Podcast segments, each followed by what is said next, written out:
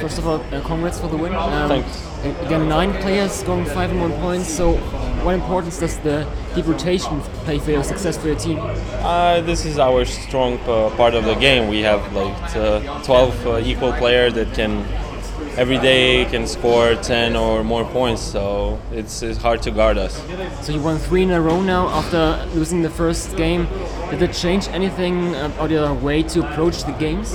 Uh, I mean, we, we start uh, with uh, better emotions and everything, better energy. The first game was uh, not our game at all.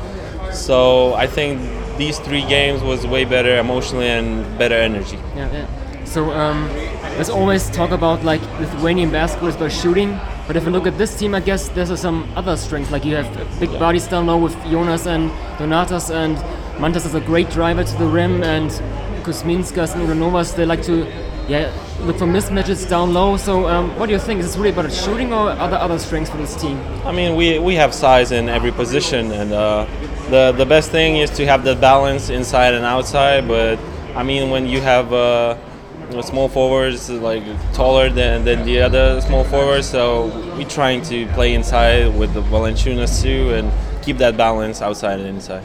So for you personally, you didn't play against Georgia, but then against Israel 17 minutes, against Italy defending Belinelli really well, 26 minutes. So did coach talk to you about getting a bigger role? What does he wants you to do to bring to the team? I mean, uh, I'm coming out after the injury, so I'm trying to get in the rhythm. But this team, we have so many scores, so my role is uh, to defend the, the main guys, and I'm trying to do that.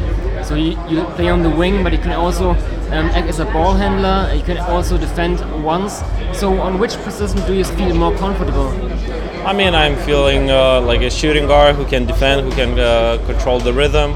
I mean, this team I'm playing way different, but back uh, like last season in, in, Spain, I was playing different there. So it's every every team different role. Yeah. So two questions. Um, tomorrow play against Germany. So um, with Alba Berlin next year, so you're gonna see a lot of guys, BBL guys. So how, yeah, are you looking forward to see like how you match up with BBL guys? Yeah, sure, sure. Like uh, I'm excited uh, for the new season. Like I'm excited to meet uh, all new teammates, and and tomorrow game uh, will be important for me. Like to, to to prove myself that I can play against these German guys, and we'll see, we'll see. It will be a good game.